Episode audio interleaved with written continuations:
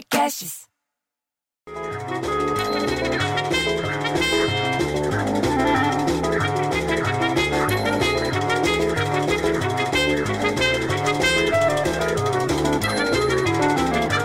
Como eu falei ontem mesmo, quinta-feira, entendeu? Dia 3, tô aqui tranquilo, me vem o Petinati, que ele é grisalho, ele tá totalmente grisalho, mas mesmo na pandemia ele pinta o cabelo de acaju.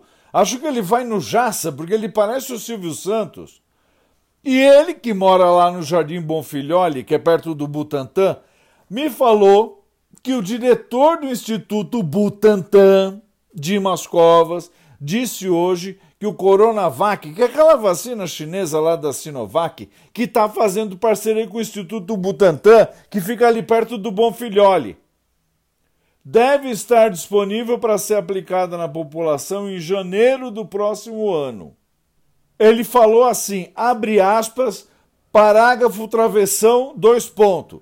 A vacina estará disponível e o registro da Anvisa, acredito eu, também estará disponível. Então ele continua: poderemos iniciar um programa em janeiro, acredito, de vacinação. E espero que com o apoio do Ministério da Saúde, apesar de todas essas declarações que não citam nominalmente a vacina do Butantan, do Instituto Butantan, que é ali do lado do Bonfilholi. Fecha aspas. A nossa expectativa, abriu aspas de novo, é de que a vacina seja incorporada, inclusive atendendo ao que o próprio ministro fala, sem citar vacina, ele não cita vacina, de que a vacina que estiver disponível e registrada será incorporada, afirmou o Covas, mas o Covas lá do Butantan, não da prefeitura. Na terça, no dia primeiro, o governo federal divulgou uma estratégia preliminar. Eles falaram que era a estratégia de preliminar para a vacinação dos brasileiros. No calendário apresentado, a Coronavac não foi nem citada pelo Ministério da Saúde, bicho. Eles ignoraram.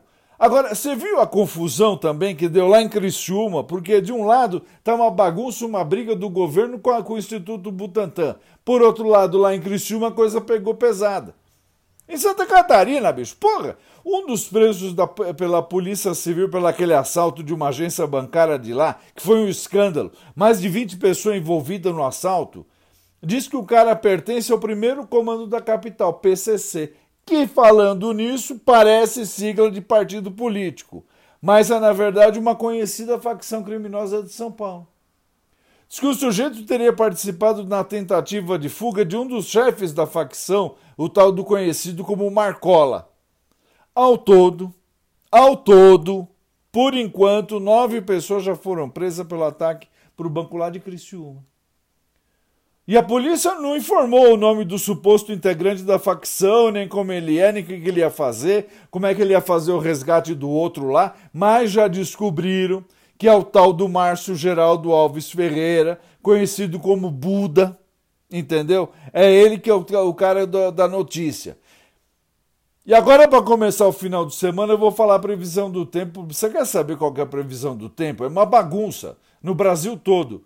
Porque em Porto Velho, lá em Rondônia, e em João Pessoa, na Paraíba, vai ser igualzinho. Um está no norte, outro está no nordeste. Mas vai ser tudo igual. Mínima de 24, máxima de 32. Já no sul, lá em Porto Alegre, na região de Porto Alegre, a máxima vai ser de 29. E lá é abafado. E a mínima é 21.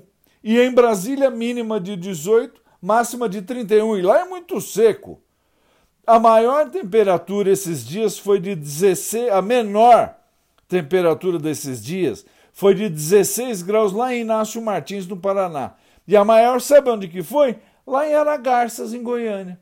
40 graus. Porra, bicho, dá pra fritar um ovo na calçada desse jeito, cacete. Porra, eu, fico tão puto, bicho, que eu prefiro não ter filho viado que eu filho ovo. Ah, chega. Bom fim de semana.